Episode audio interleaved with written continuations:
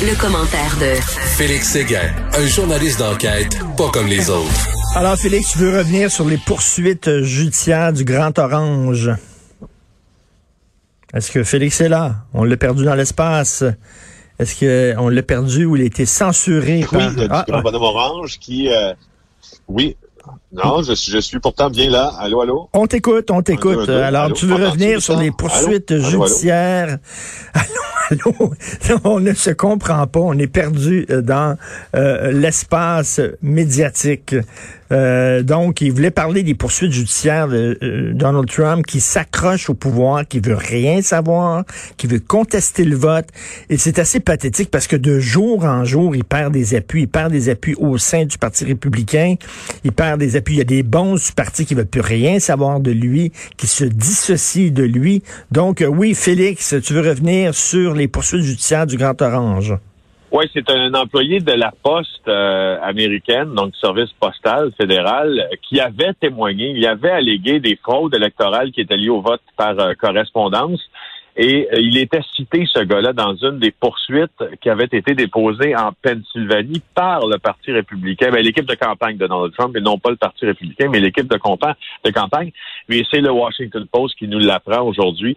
Alors, il- il- le Washington Post et leur équipe euh, d'enquête qui, ma foi, ont fait un boulot euh, assez formidable euh, au cours des quatre dernières années, affirment que Richard Hopkins euh, a, a menti dans un affidavit Ah oui. disait que le directeur, oui, le directeur de la poste aérienne en Pennsylvanie lui avait ordonné, puis ordonné à des employés de, de mettre, d'antidater, si tu veux, des enveloppes postales. Et dans ces enveloppes postales-là, il y avait des bulletins de vote envoyés après la limite euh, du 3 novembre. Euh, et là, ben, son témoignage était présenté par les républicains comme une preuve potentielle d'irrégularité électorale, et probablement à grande échelle. Et euh, tu vois, il a été, euh, il a été euh, porté au nu. Voici un lanceur d'alerte, quelqu'un qui, qui, qui, qui, qui déploie un discours contre le système. Puis là, aux surprises, l'employé s'est rétracté dans un autre affidavit après que les voyons. boss l'interrogé. C'est incroyable. Ben En voyons fait, donc. ben oui, ce qui est arrivé, c'est que le, le- le- les postes, d'ailleurs, au Canada, on a un peu l'équivalent. Il y a un inspecteur des postes. Alors, lui a été interrogé par ses boss, au fond. L'inspecteur général du service fédéral des postes. Euh, et ça a fait l'objet, d'ailleurs, euh, d'un témoignage, ça, à la Chambre des représentants d'un comité de surveillance. Et puis, euh, on, a, on a vu que c'était pas vrai. C'était pas vrai du tout. Euh, et puis cet employé-là, d'ailleurs, on découvre qu'il a été sanctionné lui-même à plusieurs reprises. Alors, c'est assez sérieux parce que la poursuite du camp Trump, elle, elle est devant le tribunal de la Pennsylvanie. Donc, on loge une poursuite basée sur de faux De témoignages. faux témoignages. Donc, il n'y a aucune Euh, base pour cette poursuite-là. Là. Ben non, c'est justement, il n'y a aucune base. Puis, euh, tu vois, il y a le, le directeur de campagne de Donald Trump, euh, euh, Tim Murtaugh, qui a été interrogé là-dessus. Puis lui, euh, tu vois, il minimise tout ça. Il affirme que la déclaration est très détaillée. Mais tu sais, je me pose la question. Euh, c'est- un mensonge très détaillé, ça reste un mensonge. Hein?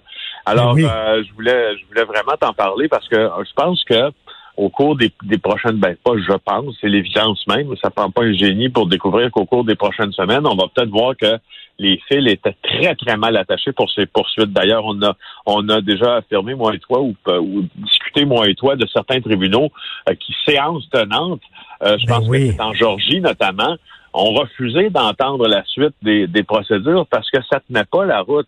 Alors euh, voilà, je voulais te, je voulais te raconter. Et le, le Parti républicain là, doit prendre ses distances dans- dans- avec Donald Trump s'il veut retrouver sa crédibilité perdue. D'ailleurs, la, la grosse question, est-ce que Donald Trump va, va continuer euh, d'être le chef du parti?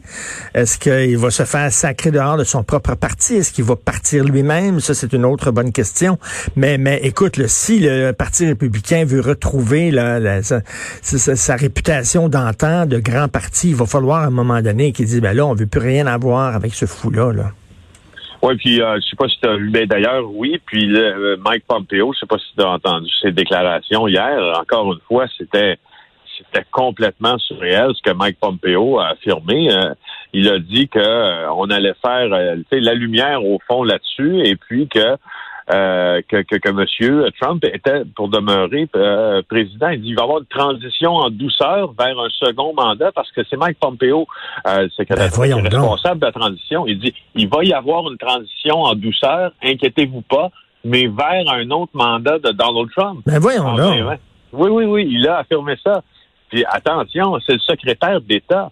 Donc, c'est lui qui, et d'ailleurs, c'était assez intéressant parce que il y a eu un communiqué euh, du secrétaire d'État américain qui se prononçait sur euh, un, processus d'élection euh, bâclé et antidémocratique. Euh, je crois que c'est en Afrique de l'Ouest. et en se portant en, faux devant ce processus, processus-là qui était un peu hijacké, si tu me ben permets, par l'autocrate au pouvoir. D'un autre côté, il va faire cette même déclaration-là. Tu vois, c'est, c'est, c'est, écoute, c'est C'est surréaliste. C'est, inquiétant aussi, euh, dans une certaine mesure. Ben oui, surréaliste et inquiétant.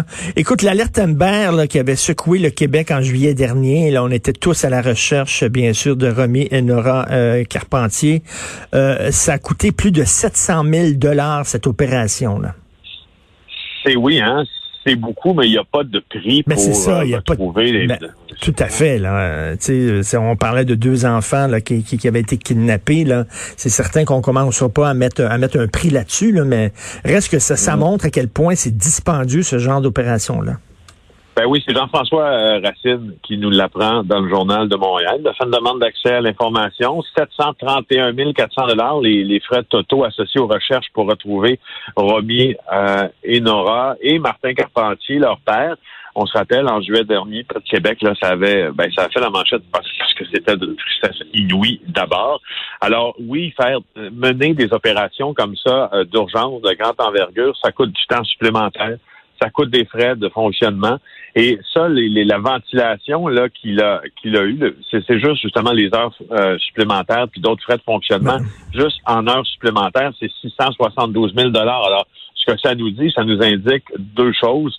C'est que pendant 15 jours de recherche, euh, on n'a pas justement compté les heures. Puis on peut pas on peut pas on peut pas se dire que c'est de l'argent qui est mal dépensé. Ben c'est ça, Félix. J'espère que ça ne pèsera pas dans la balance quand viendra le temps de, de, décider de lancer de telles opérations en disant ben là, euh, au lieu de rechercher telle et telle personne pendant 15 jours, on va le faire pendant 10 jours parce que ça coûte trop cher. En tout cas, on espère. Non, jamais, jamais, je pense, Richard. Il y aura jamais de de considérants financiers pour cesser des opérations euh, de recherche quand des, des, des, enfants sont disparus et quand on soupçonne ben ici qu'un crime a été commis, parce que rappelle-toi, euh, c'était une alerte en berre, là. Euh, l'affaire des, des, des, des, jeunes filles. Alors, il n'y a aucun, aucun, aucun, aucun problème avec. Et donc, c'est, on se souvient que c'est le corps des deux jeunes filles a été retrouvé malheureusement le 11 juillet dernier. C'est une affaire qui avait secoué vraiment toute la province. Écoute, il y a des gens qui ont eu des contraventions parce que ils ne respectaient pas les consignes de sécurité sanitaire, faisaient des gros parties, tout ça. Et ces gens-là, ben, 80% des gens qui ont eu des contraventions euh, COVID ne veulent pas les payer. Oui, exactement. 3750 personnes qui ont reçu des contraventions qui sont liées à des rassemblements ou à diverses entorses aux règles sanitaires, si tu veux, de la COVID-19. Euh, ont décidé euh, de les contester ou ils ont même juste pas enregistré de plaidoyer. Ça, ça veut dire que tu reçois ton ticket, tu le paies pas, mais tu dis pas je suis non coupable. Tu fais juste pas le payer au fond. Alors euh, ça, c'est une c'est l'affaire d'une pensée magique hein, aussi. Les gens pensent que si tu, si tu laisses ça dans tu laisses ça sur le comptoir, ça va finir par se passer. Mais ça marche pas comme ça la plupart du temps. Alors, euh, ils vont se faire reprendre dans le détour.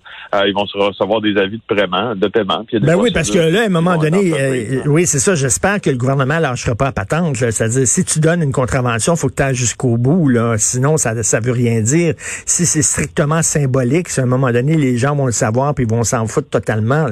Il faut vraiment faire payer ces gens-là. Ben justement parce que oui, mais tu sais, il y a une chose aussi qu'il faut bien se dire. Euh, il y en a 1466 qui ont décidé de, euh, de contester leur constat d'infraction, mais c'est très c'est assez difficile de contester ce genre de constat euh, d'infraction-là, surtout s'il a été rempli comme il faut. Des fois, il y a des erreurs dans la manière dont les policiers ont rempli ça. Peut-être que ça, ça sera euh, une avenue que les contestataires vont, vont utiliser pour justement se sortir du pétrin. Puis parlant de contestataires, je voulais euh, finir en disant que tu te rappelles, il y a quelques semaines, il y avait un, un, un conspi, un conspirationniste qui nous avait euh, affirmé là qu'il voulait faire un coup d'État à Québec, puis il était six devant le Parlement. Oui, oui, oui. Oui. Bon, ben il y, a, y en a un de sa gang qui a récidivé, Mario Roy. Mario Roy qui fait qui est quand même euh, bon dans cette sphère conspirationniste là, un des individus qui est qui a une audience. Puis lui, ce qu'il dit, c'est que ben en fin de semaine, comprends-tu, ils vont bloquer des ponts. Ah ben oui. C'est assez. Et j'ai écouté leur discours et c'est assez ravissant, ma foi, euh, euh, d'ineptie parce que il dit, il commence son discours en, vous vous rappelez on a déposé des accusations criminelles contre François Legault et Horacio Arruda, pardon. Oui, on a déposé des accusations criminelles. Eux, ils déposent des, des accusations criminelles. Comprends-tu? Alors déjà là, c'est faux à sa face même. Puis là, c'est pas assez. Alors en fin de semaine, on va bloquer les ponts et, euh, et certains... Euh, encore une fois. Ben, ça, c'est la meilleure façon de mettre les gens de ton bord, c'est de bloquer des ponts. Hein. Ça, c'est tellement efficace. Mon Dieu, que les gens sont de ton côté quand tu bloques un pont. C'est ça, justement. Effectivement, c'est une belle manière de se faire euh, aimer. Comment, quand on a besoin de beaucoup d'amour, c'est ce qu'on fait. Et euh, ce, qui, ce qui est encore, ce qui est, par exemple, ce qui est très choquant, puis ce qui me ce qui me euh, pas, pas déçoit, ben ça me surprend plus, mais ça me heurte beaucoup. Il y a des gens qui qui répondent à ce commentaire-là en disant bon ben bloquer des ponts c'est pas assez, ça prend une révolte armée. Ben voyons donc. ben oui, et t'en as un euh, qui incite à la rébellion armée contre le gouvernement. Puis là, il se rend compte à un moment donné dans son message Facebook qui va un peu loin parce qu'il dit pourquoi on rentrerait pas au Parlement à Ottawa ou à Québec avec des guns? Bon, Denis Lortie, toi. Oui, ben oui, puis là, il dit oui, oui, puis il dit je veux juste spécifier, par exemple, que j'ai pas de gun. Parce que là, il se rend compte qu'il va loin, tu comprends? Il dit oui, euh, donc finalement, là, il se livre un genre de diatribe sur, sur, sur, Facebook, puis là, il réalise, on dirait, où il s'en va, puis il dit, wow, juste dire j'ai pas d'armes, hein, parce qu'il probablement que il y a l'intelligence euh, limite pour comprendre que ça, c'est comme une menace plutôt claire. Alors, euh, je voulais te souligner, euh, mon Dieu, le le caractère. Ouais. Euh, heureusement, ils sont beaucoup plus minoritaires qu'aux États-Unis. Aux États-Unis, quand même, ces coucous-là, c'est un courant quand même assez important. Pour on sait à quel point ils sont armés jusqu'aux dents aux États-Unis. Ça, ça fait peur. Heureusement, ici, ils sont très, très minoritaires. Mais, tu sais, les gens pensent qu'ils se parlent entre eux autres, que personne voit leurs propos, personne peut lire leurs propos. Il y a pas, vous êtes sur des médias sociaux. C'est public, ça. C'est comme si c'était dans le plein milieu du stade olympique et tu criais, le je veux tuer le premier ministre super fort. Là. On va le savoir, voyons donc. Incroyable comment ces gens-là sont. Ben non, ils sont coucou, ils sont naïfs totalement. Merci beaucoup, Félix Séguin. Bonne journée. Merci. Heureusement, cette gang-là de siphonnés sont minoritaires, mais lorsqu'on voit aux États-Unis à quel point ils sont craqués, sont armés et que leur président, leur idole, ne cesse de leur euh, de nourrir leur haine justement et d'ajouter de, de l'huile sur le feu, ça fait extrêmement peur. Et là, Mike Pompeo qui dit que Trump va être là pour un deuxième mandat, c'est surréaliste.